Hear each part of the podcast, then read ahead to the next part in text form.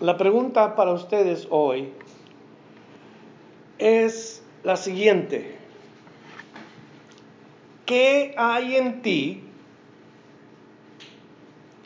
que te diferencie del mundo? ¿Qué hay en ti que te diferencie del mundo? O sea, ¿qué es aquello que te distingue como cristiano en este mundo? ¿Por qué me estoy refiriendo a ustedes los cristianos? A mí, ¿qué me hace distinto en este mundo? Porque la verdad, a simple vista, nos vemos igual que todos los demás. A simple vista, nadie pensaría que somos cristianos. Ah, bueno, claro, es que hay ciertas personas que se visten en cierta manera y en ciertos lugares lo reconocen pronto con apodos que se les da. Por ejemplo, en algunos lugares de este mundo hay personas a quienes se les llama hermanos. Estos son los de la religión. Se visten todos de cierta manera. Me ha tocado a mí ver cómo esta gente se viste con, con ah, vestiduras muy, eh, ¿cuál aquella modesta? Vestiduras modestas en donde la mujer no muestra ni los pies, ni el tobillo, ni nada. Eh, eh, absolutamente, para ellos es una falta que la mujer vista y enseñe partes de su cuerpo. Entonces se visten con vestiduras hasta el suelo, desde el cuello hasta el suelo. En la las denominaciones o en las comunidades entre comillas cristianas. Se les llama los hermanos. Esos son los hermanos, los de, los de la religión.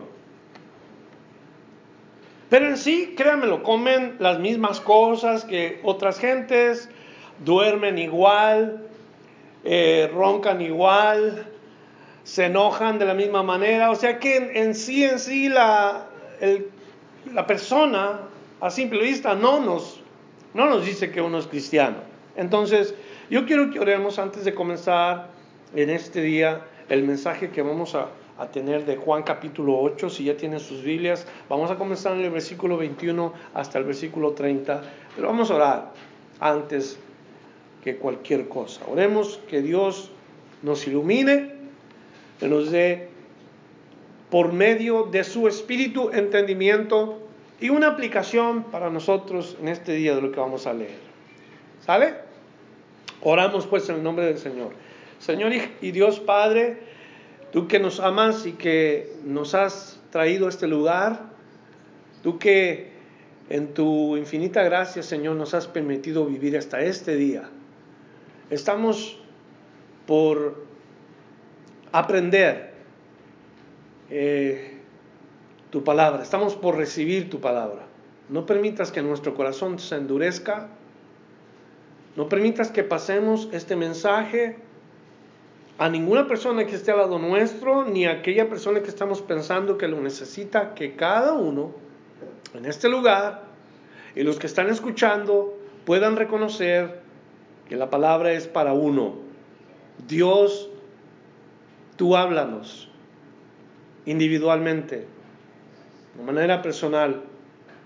Ayúdanos a vivir en este mundo diferente de como el mundo vive. Señor, te pedimos tu ayuda, la unción de tu Espíritu en nuestra vida para que de verdad, cuando el mundo nos conoce y cuando el mundo nos ve, puedan ver a Cristo y oír a Cristo. Puedan verlo en nuestra manera de vivir, puedan oírlo cuando expresamos con nuestra boca nuestras convicciones de una vida recta delante de los hombres y de una vida moral, pero sobre todo espiritual. Danos pues la oportunidad de aprender y de salir diferentes de este lugar como hemos llegado. Te lo pedimos en el nombre de Jesús. Amén. Juan capítulo 8, versos 21 al 30.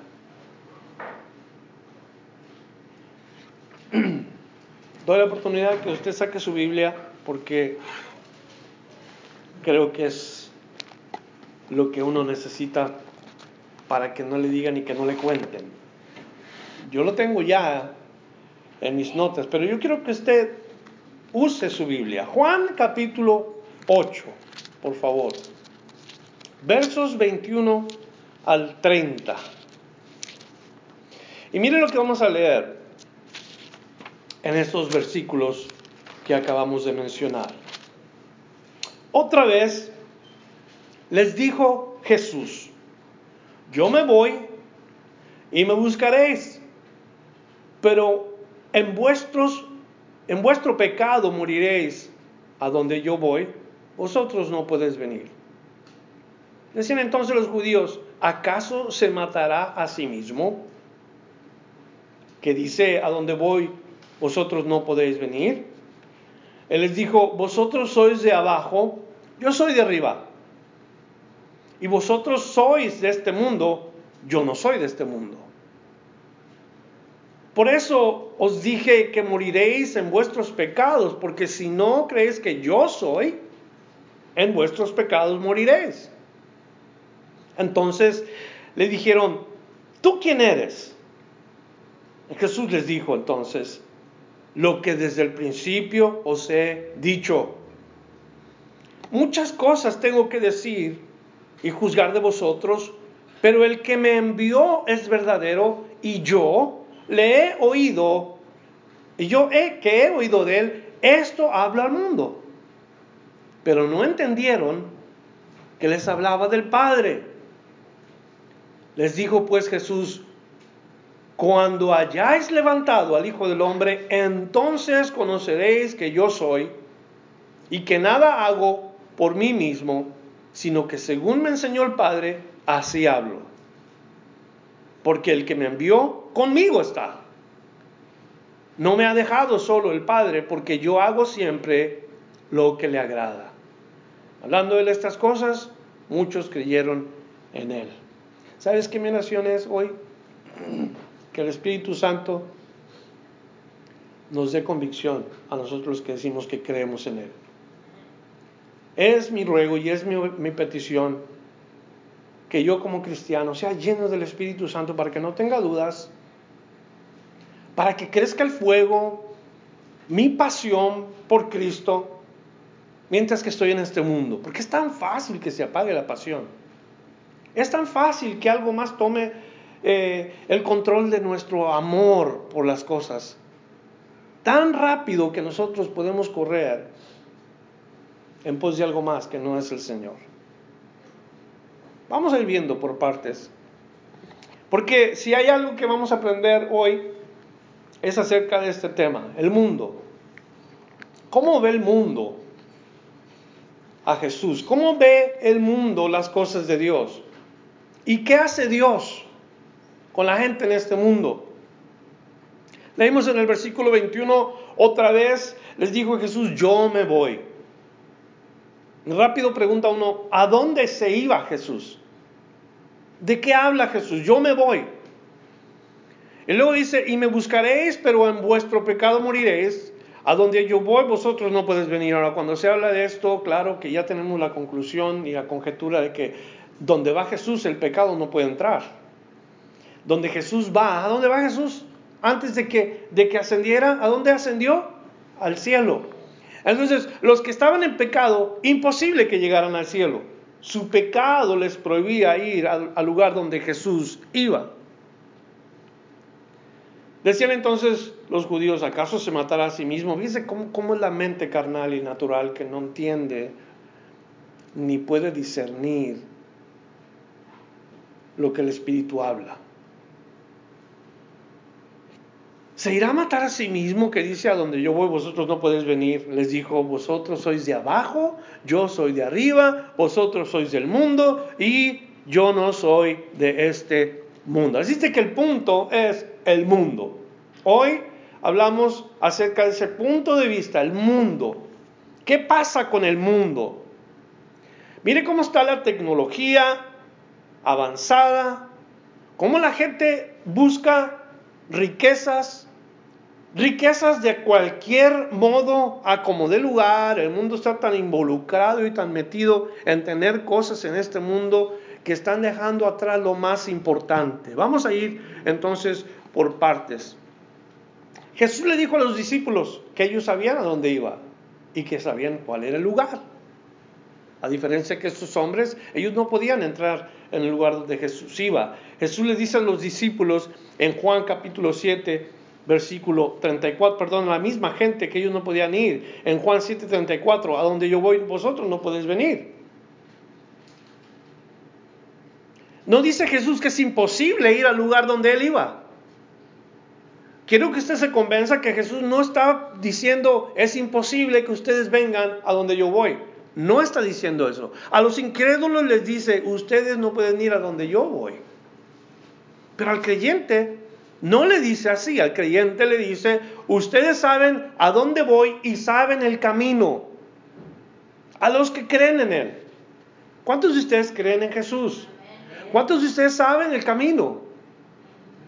Cuando tú te encuentras con una persona sin esperanza, como cristiano que has asistido a la iglesia por tantos años y no le puedes dar una respuesta tú a esa persona que no tiene esperanza, que hay un camino para ir al cielo, que hay un camino más excelente, que hay un camino que te ofrece la solución para tus tribulaciones. Y no podemos hablar eso, estamos en un dilema nosotros como, como cristianos, como nos llamamos ser.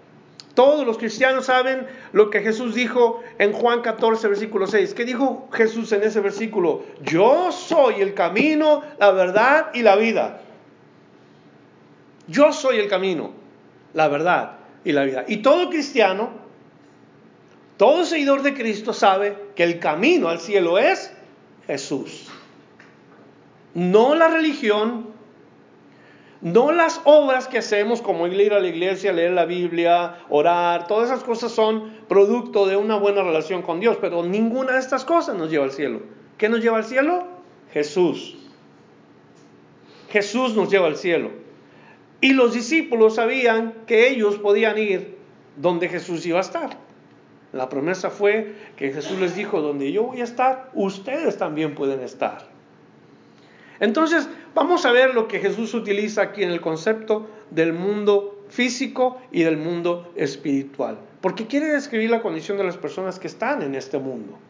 Vamos por partes. Si nosotros seguimos a Jesús en la tierra, la conclusión o la, idea es que en el cielo vamos a hacer lo mismo, vamos a estar con el Señor. Vamos de verdad a estar siguiendo al Señor. Todo aquel que sigue a Jesús aquí en la tierra, lo sigue en el cielo. Todo aquel que sirve a Jesús aquí en, el, en la tierra, lo sirve en el cielo. Todo aquel que adora aquí a Jesús en este mundo, lo adora en el cielo. ¿Estamos de acuerdo? Entonces, comenzamos con eso. El mundo no ve esto. El mundo ve el cielo como un lugar imposible de alcanzar o como un lugar que tiene diferentes avenidas por donde uno puede treparse y salvarse. Pero el cielo tiene una puerta. El cielo tiene una entrada. Jesús dijo, yo soy la puerta. Yo soy la puerta. El que por mí no entrare es ladrón. No podemos usar ningún otro a medio para entrar en el cielo solamente el que Dios ha provisto. Todos los que hemos creído que Jesús es el Hijo de Dios, estaremos con Él. Es una promesa. Por favor, alégrese, alégrese. Tú que has creído en Cristo, alégrate porque vas a estar con Él para toda la eternidad. Sonríe por esas palabras, porque no son mis palabras, son las palabras del Señor. Donde yo esté, vosotros también estaréis. Qué suave.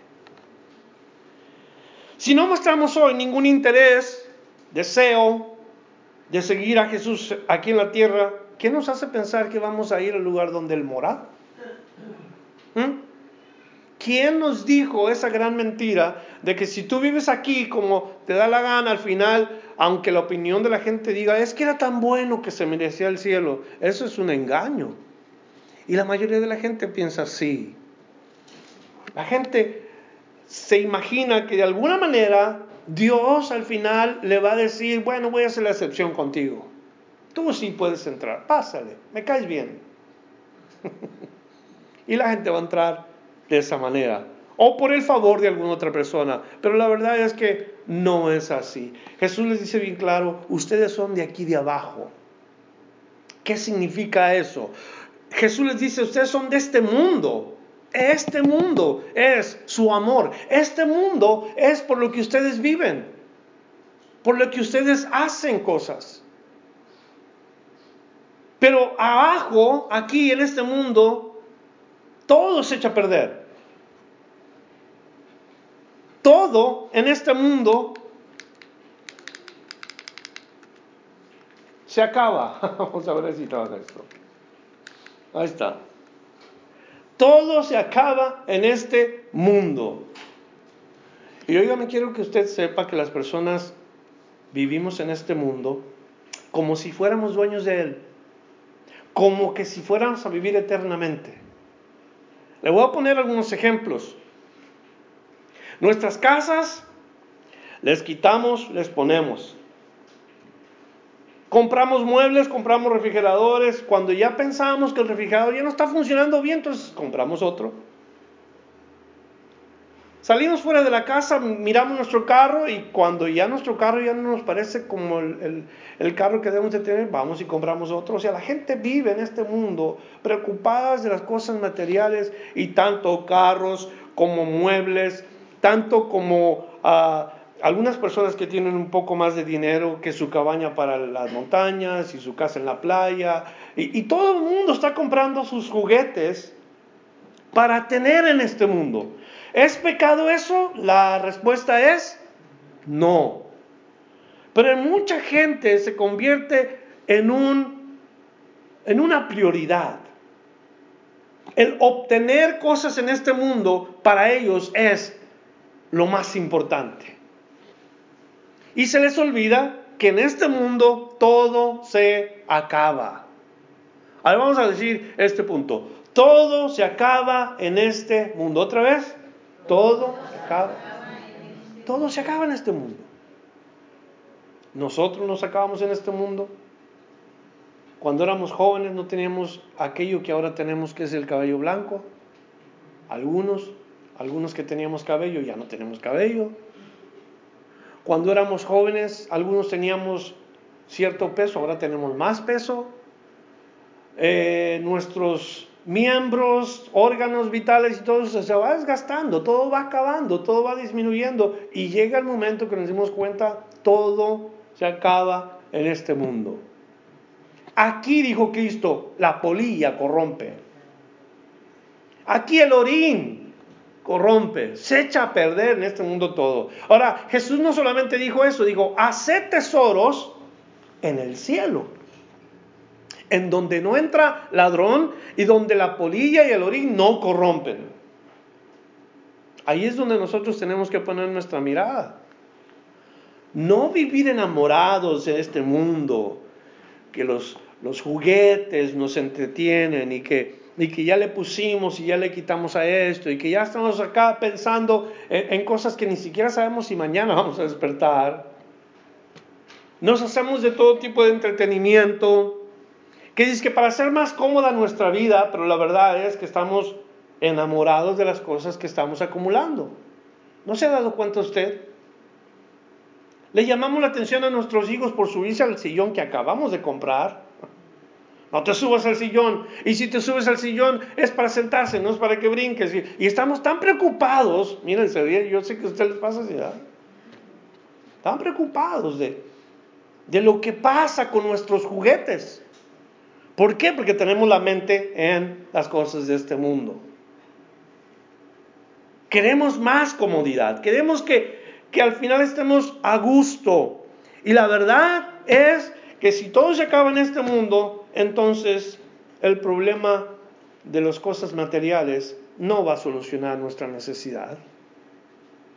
O más bien las, cosas materiales no arreglan el problema de nuestra necesidad. El mundo material no nos va a satisfacer, no se sacia el ojo de ver ni el oído de oír. No hay satisfacción para el hombre. Esa es la mentalidad del hombre más, un poco más. Uno de los hombres más ricos del mundo se le preguntó, si lo que tenía era suficiente. ¿Sabe qué dijo? Él dijo, no, un poco más. Y era el hombre más rico del mundo, un poco más. Yo les quiero recordar a ustedes, hermanos, que este mundo no es nuestro y no debemos estar preocupados por las cosas de este mundo. Jesús dijo, ustedes son de aquí de abajo. Yo no soy de este mundo. Y si seguimos a Cristo, tenemos que tener la misma mentalidad de que nosotros no debemos de preocuparnos tanto por las cuestiones de este mundo. O sea, hay que trabajar y hay que comer, pero hay que hacerlo primeramente con Cristo delante de nosotros, no con Cristo por allá a las 10 millas de retirado. Recordándoles solamente, el mundo es de Dios. ¿Cuántos están de acuerdo? No es del diablo. Hay mucha gente dice, es que el diablo está en control del, del, mundo. El diablo estará en control del mundo, de lo que sucede en el mundo, pero el mundo es de Dios. Dios creó este mundo. Dios hizo este mundo. Salmo 24, versículo 1, dice así, de Jehová es la tierra y su plenitud. Y luego escuche, el mundo y los que en él habitan. Eso es lo que dice la palabra de Dios de este mundo. No solo el mundo es de Dios, tú también eres de Dios. No estoy diciendo que tú te vas a salvar solamente porque sí, solamente estoy diciendo Dios te creó. Fuiste creado por Él. Y nada en este mundo de lo que Dios ha hecho lo hizo para que tú te satisfagas de Él. Lo hizo para bendecirte, pero no es tu satisfacción el mundo que Dios hizo. Dios debe de ser tu satisfacción. ¿Cuántos están de acuerdo? Dios tiene que ser aquel que llena tu corazón de la manera como solamente Él lo puede hacer. O a mí me encanta cuando escucho que las personas se olvidan de Dios por los entretenimientos. Digo me encanta porque se me hace curioso. Que algo en este mundo tome control de tal manera que la gente se olvide de Dios. Pero escúchame, aquello que la gente escoge es pasajero. Porque yo te puedo decir, ni tu misma carrera, gustos personales, tus ahorros, la novia, el novio, el esposa, el esposo, la esposa, los hijos, nada satisface al hombre como Dios lo puede hacer. Nada. Él nos hizo. Así que sabiendo que este mundo es perecedero, que este mundo se acaba, sabiendo que este mundo no satisface, ¿por qué vamos a tener nuestra mente y nuestro pensamiento en este mundo? Hay que prepararnos para el mundo que sigue. Hay que hacer tesoros en el mundo que nos espera donde está seguro el ahorro, donde nadie va a entrar y va a robar lo que tú has depositado. Todo cristiano debe de tener ese corazón de esa manera. Vamos a seguir con el versículo 24 porque nos dice, por eso os dije que moriréis en vuestros pecados, porque si no crees que yo soy, en vuestros pecados moriréis. Y Jesús les dice a los judíos que están escuchándole que ellos iban a morir en sus pecados. Los pecados está eh, en el término plural, o sea, muchos pecados. Pero específicamente Jesús distingue un solo pecado en esta porción de la, escritura. Sí les dice, en sus pecados van a morir, pero se, refiere a uno en particular. Esta falta la cometen muchas personas aún en nuestros días. Se preocupan por tantos pecados y, se preocupan por tantas cosas que hacen, pero hay un solo pecado que Dios dice que es el problema del hombre. Y es cuando dice, si no creéis que yo soy, cuando el hombre no cree que Jesús es, es el pecado por el cual se pierde la gente. Porque si dijimos que Jesús es el camino, ¿cuál otro camino hay? Si la Biblia dice que Jesús es el camino, ¿cuál otro camino hay? Dígame por favor. Ninguno. Ningún otro camino. Entonces cuando la gente dice, no, no, yo no creo que Jesús es el camino, ¿qué remedio tiene esa gente? Dios dice, este es el camino, quiere salvarte, este es el camino. Pero la gente dice, no. Del Espíritu Santo le revela, ese es el camino. Mira, acércate al Señor. Y ellos dicen, no, rechazan el camino que Dios ofrece. Se llama el pecado imperdonable. Cuando una persona no cree en Jesús. Y esta es la condenación, que Jesús vino al mundo, pero los hombres escogieron más las tinieblas que la luz. Hay pecados de mentira, robo, pasiones desordenadas, lujurias, asesinatos, pecados graves de adulterio, como aquella mujer que fue traída a Jesús, que le dijeron a Jesús, esta mujer fue eh, tomada en el pleno acto del adulterio. ¿Qué, ¿Qué merecía esa mujer de acuerdo a la palabra de Dios? Merecía la muerte, pena capital, apedrearla. Jesús nunca dijo que no. Pero también al mismo tiempo Jesús fue compasivo con esta mujer porque le dijo, yo tampoco te condeno. Cuando vio que no estaba ninguno de sus acusadores, él le preguntó, ¿dónde quedaron tus acusadores? Se fueron, dice la mujer, todos. Y solamente he quedado yo. Jesús le dice, yo tampoco te condeno. Quiere decir, hay pecados que Dios perdona por los cuales no nos va a juzgar, pero hay uno en particular que sí va a ser usado para hacer, juicio contra nosotros. Y es el pecado de incredulidad. Ese es el pecado por el cual mucha gente va al infierno desde que Cristo reveló que Él es el camino. ¿Me escucharon? Ahí no se va a ver. Eh, yo pequé en esta área, pequé en esta otra área, el cielo va a estar lleno de personas que reconocieron a Cristo como Señor y Salvador, personas que fueron redimidas, pero tenían que haber creído en el Mesías, tenían que haber confesado a Jesús. No hay remedio para el problema del pecado más que solamente Cristo nuestro Señor. Ese es el pecado por el cual mucha gente se pierde la entrada al cielo.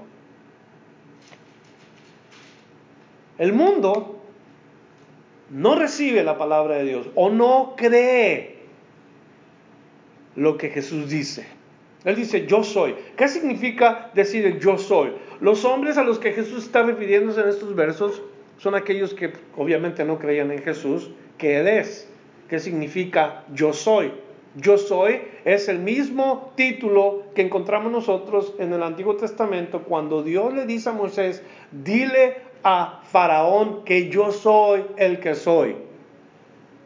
Mismo término. Yo soy el que soy. El nombre de Dios. Y Jesús con estas palabras en griego también expresa que Él es Dios. Y ellos no creían. Y es el pecado que Dios iba a usar contra ellos. Dios el Hijo. Ese era el pecado al cual Jesús decía, por esta causa ustedes no pueden entrar al lugar donde yo voy. Por esa causa mucha gente no va al cielo, porque no creen en aquel a quien el Padre envió. ¿Qué significa creer? Creer no significa conocer,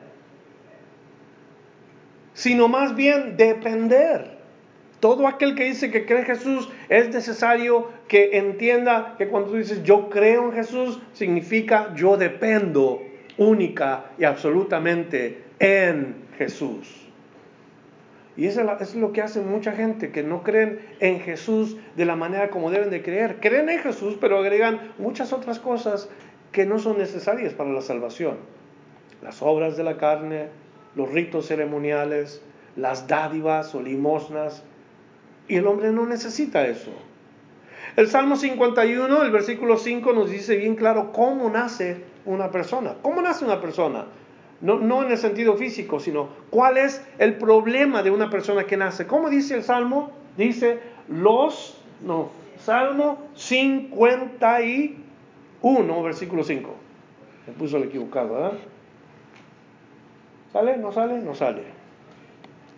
Vamos a ver si lo podemos leer. Salmo 51, versículo 1. A ver si estoy correcto. Dice así. He aquí, en maldad he sido formado y en pecado me concibió mi madre. Ese es el caso de todos los hombres en este mundo. Todas las personas que han nacido, hemos nacido con pecado. Adultos que están aquí, nacieron en pecado. Hombres, mujeres, niños, jóvenes, todos hemos nacido con pecado. Entonces eso significa que necesitamos ayuda, ¿no cree usted? Necesitamos que nos ayude alguien para que salgamos de este problema. La solución es el camino que Dios ha provisto. El antídoto para el veneno del pecado es confiar en que Jesús vino para salvarnos. Bien, la gente está como aquella persona que no se quiere salvar en el mundo cuando, por ejemplo, el ejemplo más claro es cuando una serpiente venenosa muerde a alguien. Esa persona sabe que si no se atiende va a morir. Pero la realidad es que cuando una persona es mordida por una serpiente, rápido corren al hospital, porque hay un tiempo en donde tiene que inyectarse un antídoto para el veneno, si no, la persona muere. Les urge arreglar ese problema, les urge inyectarse aquel antídoto, si no, van a perecer. Pero oigan, en el sentido espiritual, mucha gente ha sido mordido por la serpiente. Mucha gente está envenenada por el pecado pero no quieren el antídoto. Otra vez, el único antídoto para el pecado es Cristo y nadie más. Y ahí está la gente buscando remedios caseros para el antídoto del pecado. Ilustrativamente, que ponte este aceitito, que, que tómate esta pastillita, que métete en una bolsa de plástico. Y tantas cosas que inventa el hombre para remedios caseros, ¿verdad? Hay un solo antídoto que arregla el problema del corazón del hombre. El antídoto se llama Jesús. No hay otro. Así es que les dice, ustedes no creen que yo soy y eso va a ser el problema que los va a condenar. Ese va a ser el pecado que los va a llevar a ustedes al infierno. Infierno, no al purgatorio, porque no existe el purgatorio. No hay lugar donde vas a purgar tus penas. Jamás la Biblia dice eso. Una vez que el hombre muere, aquí el juicio. O sea que en cuanto una persona parte de este mundo, viene la siguiente vida. Y ya sé que vas a estar en la presencia de Dios gozando, siendo ah, una persona que adora a Dios, o vas a estar en el otro lado, en donde la gente no va a estar en la presencia de Dios y vas a estar padeciendo eternamente. Escoge hoy lo que vas a hacer. Ya sabes del antídoto, ya sabes la manera de ir al cielo, entonces no pienses más estas cosas. Verso 25, entonces le dijeron, ¿tú quién eres? Entonces Jesús les dijo, lo que desde el principio os he dicho. Muchas cosas tengo que decir y juzgar de vosotros, pero el que me envió es verdadero. Verdadero. Y yo, lo que he oído de él, esto hablo al mundo pero no entendieron que les hablaba del Padre. La primera cosa que vemos es ellos interrogan a Jesús cuando le está diciendo quién es Él. Está, les está dando, como quien dice, la oportunidad de saber lo más importante que tienen que conocer en su vida. Conocer a Dios. Conocer al yo soy. Ellos dicen, ¿tú quién eres? no hecha con la intención de reconocerlo. ¿Saben por qué le preguntaron tú quién eres? Porque ellos querían oír que él, dijera, yo soy el rey de los judíos. Fue una de las acusaciones que la gente judía usó para condenar a Jesús, para, para delatarlo delante del imperio romano. Este dice que él es el rey de los judíos, pero nosotros tenemos un rey, César. ¿Tú quién eres? Y estuvieron esperando a ver si dice, a ver, que diga, que diga, porque querían llevarlo delante de los romanos. Pero la realidad es que Jesús les da a entender a ellos que no sabían absolutamente nada, nada de los misterios de la palabra. Tenían el libro, pero ignoraban lo que el libro decía. Leían los pergaminos en las sinagogas, pero tienen una aplicación totalmente incorrecta, más tradiciones que la palabra de Dios. ¿Cuánta gente no hay así? No entendieron lo que les hablaba porque hablaba de Dios Padre. Esa era la condición espiritual de los religiosos. Y si un ciego guía a otro ciego, ambos van a ir al pozo. Si yo te enseño algo hoy, en este día, y, solamente estás escuchando, y un día dices, es que como dijo el pastor, mal haces. Mal haces, porque no se trata lo que yo te diga, sino lo que tú compruebes de la palabra de Dios que se está enseñando.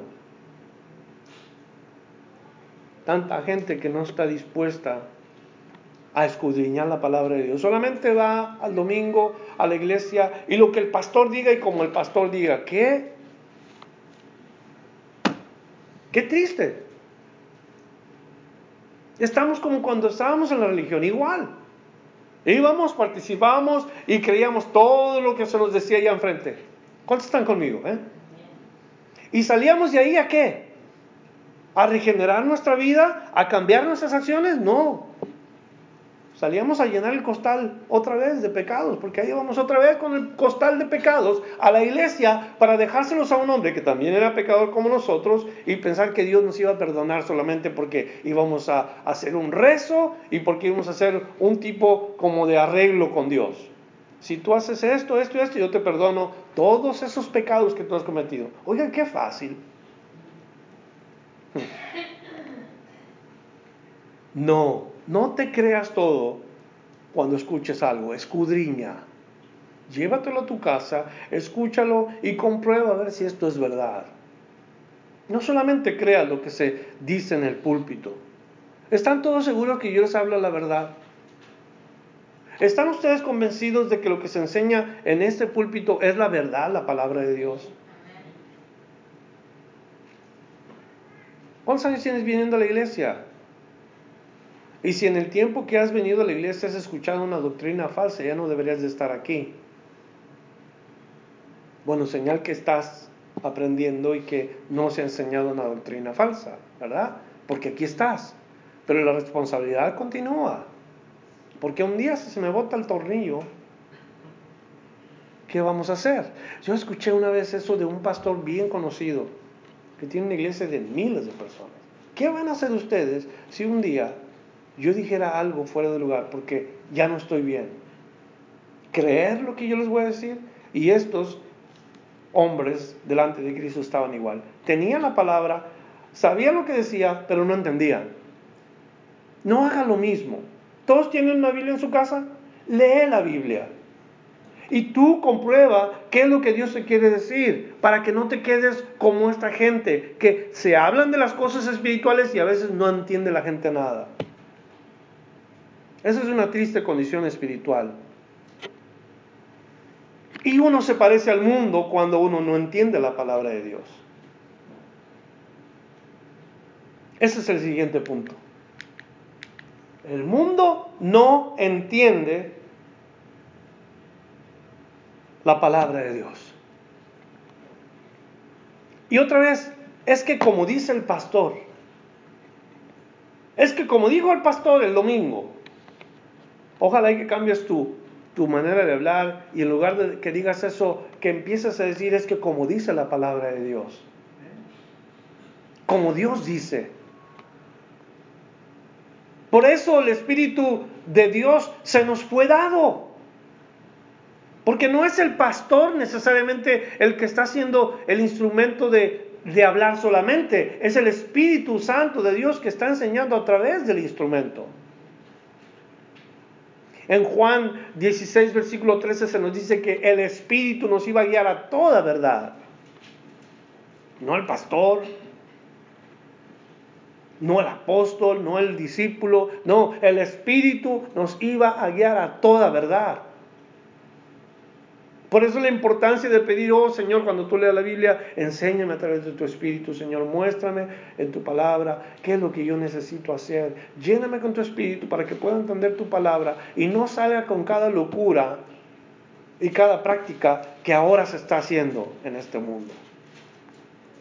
El mundo no entiende la palabra de Dios. No te parezcas al mundo. No, no seas como el mundo. El mundo oye y, solamente va con el resto de la ola. Sin embargo, el cristiano, convencido por la palabra, convicto por el Espíritu, no va como el mundo va, sino en contra del mundo, en contra de las, ideologías que existen ahora en este mundo. Ayer escuchaba en una conferencia de pastores y líderes de jóvenes acerca de un joven que reta a sus alumnos y les dice que vayan un poco más allá de lo que escuchen, que escudriñen la palabra de Dios y que los maestros debemos de tener convicción tal de que nuestros alumnos o las personas que nos escuchen no se queden con dudas. Que enseñemos la palabra de Dios tal y como debe de ser. Que los hagamos entender a base de, eh, explicar y de exponer, o sea, la exposición de la palabra de Dios tan importante. Y ya tenemos tres semanas en el capítulo 8 y hemos ido por partes. Ojalá que estén aprendiendo algo de veras. Pero no nos hagamos como el mundo. El mundo no entiende, no puede entender la palabra de Dios. ¿Por qué? Porque no tienen el espíritu que tú y yo tenemos. Verso 28 les dijo pues Jesús, cuando hayáis levantado el Hijo del Hombre, entonces conoceréis que yo soy y que nada hago por mí mismo, sino que según me enseñó el Padre, así hablo, porque el que me envió está conmigo. No me ha dejado solo el Padre porque yo hago siempre lo que le agrada y hablando de Él, estas cosas muchos creyeron en Él. Es la última porción que aprendemos. Y Jesús dice cuando hayas levantado al Hijo del Hombre. Esta declaración no significa que un día los judíos iban a exaltar a Jesús, que un día los judíos lo iban a tomar como lo hicieron los discípulos en la entrada triunfal en Jerusalén. No significa eso. Levantar al Hijo de Dios tenía el significado mismo que habla Jesús acerca de Moisés y la serpiente en el desierto. Y en Juan capítulo 3, en el versículo 14, le hace referencia a esto, cuando él dice, porque así como Moisés levantó la serpiente en el desierto, es necesario que el Hijo del Hombre sea levantado no para exaltarlo, sino para exponerlo. Cuando estaba expuesto Jesús en la cruz, es a lo que se refiere Jesucristo. Cuando hayas crucificado al Hijo de Dios, entonces van a saber que yo soy. Y uno de los primeros que reconoció en la cruz que Jesús era fue aquel que fue crucificado al lado derecho. Señor, acuérdate de mí cuando vengas en tu reino. Y Cristo le prometió, prometió que iba a estar con él en el paraíso ese mismo día. Otro que reconoció fue un soldado romano, que cuando clavó esa lanza en el costado y salió agua mezclado con sangre, ¿qué dijo él? Verdaderamente este es el Hijo de Dios. Pero no fue hasta que fue crucificado. Los hermanos de Jesús hasta que resucitó el maestro creyeron en él. Entonces Jesús hace referencia a esto. Ustedes cuando me hayan levantado, entonces van a saber que yo soy. Para muchos, hubiera sido mejor haberle reconocido antes. Ahora, la cruz era el destino del Mesías, por amor a los hombres. Él fue levantado expuesto para toda la humanidad. No para ser reconocido por todos, sino expuesto para toda la humanidad, para ser levantado por Dios, para darle un nombre que es sobre todo nombre. ¿Cuántos dan gloria a Dios? Un nombre que sobre todo nombre, para que el nombre de Jesús se doble toda rodilla de los que están en la tierra, los que están en el cielo, los que están por debajo de la tierra, los que están a hoy, mañana y por toda la eternidad. Un día confesarán ese nombre bendito de Jesús. Por lo pronto, ellos no creían en Él. Entonces, ¿cómo se iban a salvar si no creían en Él? Si una persona no cree en Jesús, ¿cómo se puede salvar? No tiene remedio la persona. Salvarnos de la ira venidera de Dios, salvarnos de morir eternamente, salvarnos de estar separados de la presencia de Dios, salvarnos de, de todo ese castigo eterno, Dios exaltó a su Hijo. Y el mundo no exalta a Jesús. Nunca podrá exaltar a Jesús el mundo. De por sí el mundo ve a Jesús como alguien raro, como alguien que fue una leyenda. Y se hacen todo tipo de historias acerca de Jesús y se hacen todo tipo de comentarios, algunos blasfemos, algunos medios curiosos, otros que quieren imitar lo más que se pueda lo que la Biblia dice y se han hecho una imagen de Jesús equivocada. El mundo no exalta a Jesús porque no le conoce. ¿Conoces tú a Jesús? ¿Está Dios contigo? Como dice Jesús, Dios está conmigo, la misma cosa. Jesús termina esta porción diciendo que el Padre no lo dejaba solo a él. Solamente en una ocasión Dios volteó su espalda y fue cuando Cristo fue a la cruz que murió por los pecados. Cristo dijo, Padre, Padre, ¿por qué me has desamparado? Dándonos a entender que Dios Padre no quiso tener alguna cosa con el pecado que estaba tratando en su Hijo. Una cosa tan sublime que nos debe de quebrantar a todos nosotros de corazón. El hecho de que Dios Padre no haya querido mirar a su Hijo por nuestra culpa. Porque te representaba a ti y a mí. Pero nosotros que a veces pensamos que tenemos el privilegio de que Dios nos reciba y que tenemos, tenemos la idea de que es que yo soy una persona buena y, es que y tantas cosas que le traemos a Dios a veces que es pura basura. Puras cosas horribles que pensamos que es que yo merezco, es que yo, y, y el enfoque no es absolutamente nadie más más que en uno. Somos egoístas. Somos crueles con Dios.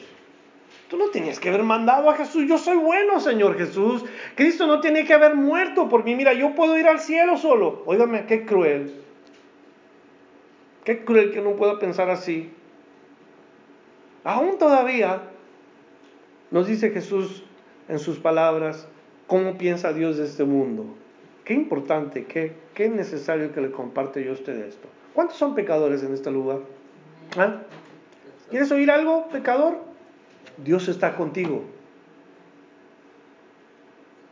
Pecador arrepentido, pecador en Cristo, sí. La bendición es que Dios está con uno. Hay dos hombres que yo quise poner como ejemplo en la palabra de Dios, hombres que sirvieron a Dios, hombres de fe, hombres de palabra, hombres que nunca dijeron no al servicio de Dios. Se registran en la Biblia porque expusieron su vida por él. Sabían que iban a ser atacados por gente incrédula, gente que no amaba a Dios, pero al final supieron confiar en la protección de Dios, supieron esperar en Dios hasta el último minuto y fueron personas ejemplares a quien Dios pone en las páginas de su bendita palabra. Dígame, qué hermoso este testimonio de un hombre, de una mujer que se dejan usar por Dios de esta manera hombres de Dios que nos enseñan cómo debe uno comportarse en este mundo para que Dios haga esto. Dios protege a los que no son de este mundo. Que nuestra valentía en el Señor, que nuestra entrega al Señor cause que el Dios Todopoderoso nos guarde Isaías 41, versículo 10. No temas, dice Dios, porque yo estoy contigo. Cristo dijo, Dios está conmigo, mi Padre está conmigo. Pero hacía algo Cristo que, podía tener esa confianza de decir, yo hago todo lo que le agrada a mi Padre. ¿Podrías decir tú lo mismo? De verdad, hermano, hermana en Cristo. ¿Podrías tú decir, todo lo que tú haces agrada a Dios? ¿Habrá alguno aquí que puede decir eso? Ni el más santo de los santos entre los hombres puede decir que ha hecho todo lo que agrada a Dios. Aún así, Dios está con uno. Hmm. ¿Es fiel el Señor o no? ¿Ha sido fiel Dios contigo, sí o no? Yo he pecado, tú has pecado y Dios continúa estando con nosotros. Isaías era un hombre con las mismas pasiones que uno, con los mismos problemas, quizás más problemas que uno. Sin embargo, Dios lo llamó y Dios lo usó y le dijo, no temas, porque yo estoy contigo. No desmayes, porque yo soy tu Dios, que te esfuerzo. Siempre te ayudaré, siempre te sustentaré con la diestra de mi justicia. Oiga, qué hermosa escritura. Ese es Isaías en el Antiguo Testamento. En el Nuevo Testamento, Hechos, versículo 18, ah, capítulo 18, perdón, y el versículo 10, Pablo mismo, siendo atacados por todas partes, el apóstol Pablo con sus ah, compañeros, donde quiera que iban, ataques, críticas, eh, de verdad les, les, les amenazaban, y los injuriaban y decían todo tipo de falsos testimonios contra Pablo y contra Timoteo y Bernabé y todos ellos. Pero él llega a una conclusión. Hechos 18, versículo 10, les dice ahí la palabra de Dios, porque yo estoy contigo. La misma idea. Dios está con Pablo. Y ninguno pondrá sobre ti la mano para hacerte mal. Gloria a Dios. Ninguno pondrá sobre ti la mano para hacerte mal. Óigame, no me digas que usted no quiere eso.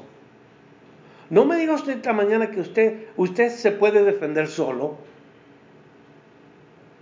Importante que la mano de Dios esté sobre uno. Dice, porque yo tengo mucho pueblo en esta ciudad. Quiere decir, tu trabajo no ha terminado.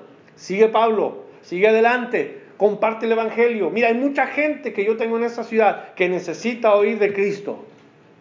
¿Y qué hizo Pablo? Siguió adelante siguió sirviendo al Señor. No se rindió. Confió en el Señor, que Él lo iba a librar de todas las cosas y todas las ofensas y de todos los ataques que vinieran en su vida. Y de ti también, dice Dios lo mismo.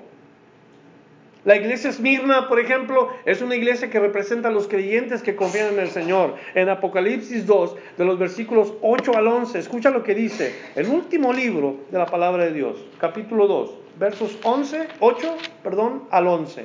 Se lo voy a leer. Escribe al ángel de la iglesia en Esmirna. El primero y el postrero, el que estuvo muerto y vivió, dice esto yo conozco tus obras y tu tribulación y tu pobreza, pero tú eres rico. Y la blasfemia de los que se dicen ser judíos y no lo son, sino sinagoga de Satanás. No temas nada lo que vas a padecer. He aquí, el diablo echará a algunos de vosotros en la cárcel para que seáis probados y tendréis tribulación por diez días. Sé fiel hasta la muerte y yo te daré la corona de la vida. Es una de las iglesias a las cuales Cristo no le reprocha, tengo algo contra ti. Una de las iglesias que no les dice, hey, tú eres una persona buena o eres una iglesia absoluta en la doctrina y aquí y acá, pero tengo algo contra ti. Esmirna solamente recibe una exhortación a continuar. Continúa, persevera, ¿Por qué? Porque la idea es que Dios sabía y Él estaba con ellos. Vuelvo a leer, no temas en nada lo que vas a padecer. Esta es palabra de Dios. A los que viven una vida para el Señor. Al final te daré la corona de la vida. Óigame, qué suave. Y esta iglesia de Esmirna representa a muchos que a pesar de, los, de las tribulaciones y las pruebas y las persecuciones no se rinden como Isaías, como el apóstol Pablo, como tú quizás, que continúan creciendo en la fe, que no dejan de servir al Señor, que aunque la cosa está difícil y la salud está menguando, continúan sirviendo al Señor. Para, para mí en lo personal, una persona que está enferma, pero que continúa sirviendo al Señor es una bendición para mí. Es una persona que merece reconocimiento. Está enfermo, está enferma, pero no dejan de servir al Señor. No que hay uno que se queda en la casa que porque le dolió la cabeza. Y es que me torcí el, pie derecho y no pude estar en la iglesia. Y es que me caí. Y es que esto y es que el otro. Y siempre tenemos una excusa que no es en realidad algo que no podemos tratar. Y dejamos de servir al Señor. Hermanos, pidamos un corazón como el de Cristo. ¿Usted escuchó a Jesús alguna vez quejándose por tanto trabajo? ¿O porque se fue a jugar golf, no pudo hacer el ministerio? ¿Usted escuchó una vez a Cristo diciendo no tengo tiempo? De la misma manera, Cristo nos dice, vistámonos del mismo sentir que hubo en Cristo Jesús. Y yo, yo quiero ser como el Señor. Y ojalá que tú desees lo mismo, porque es lo que nosotros hemos sido llamados a hacer, ser como Jesús. Vamos a ponernos de pie, por favor.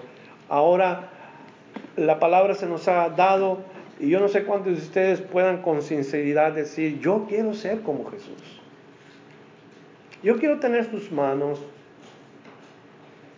y servir a la gente aunque me sienta cansado. Yo quiero tener sus ojos para mirar a aquel que tiene necesidad.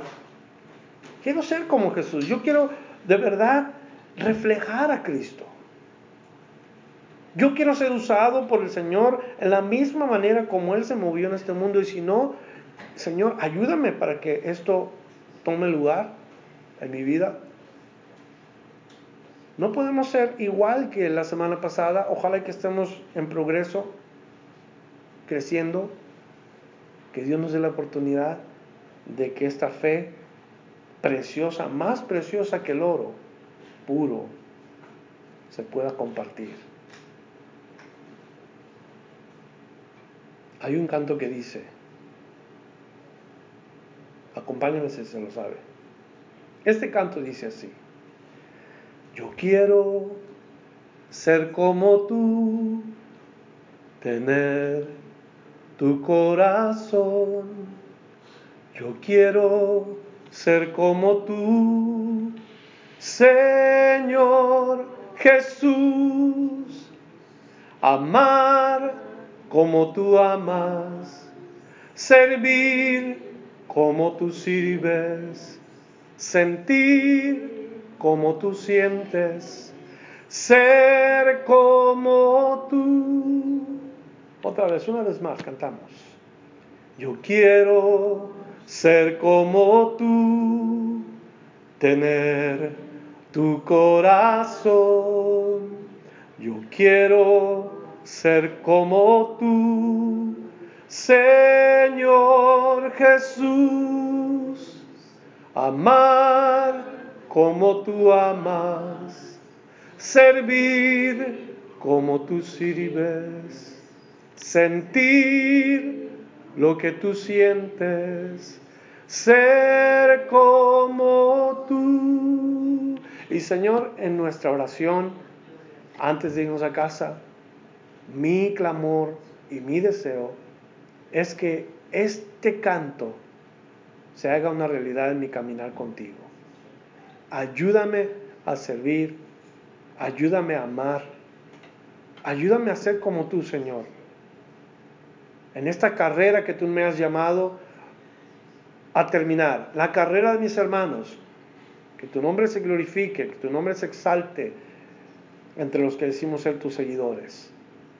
Y que sea la gloria y la honra para ti, Señor, al final todo el mundo pueda ver que tú fuiste el que hizo el trabajo. Gracias por esta iglesia.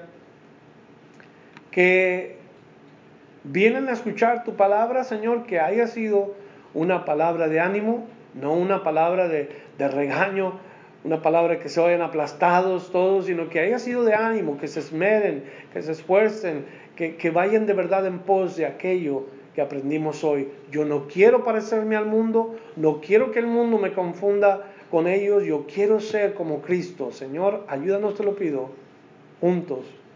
En nombre de Jesús. Amén.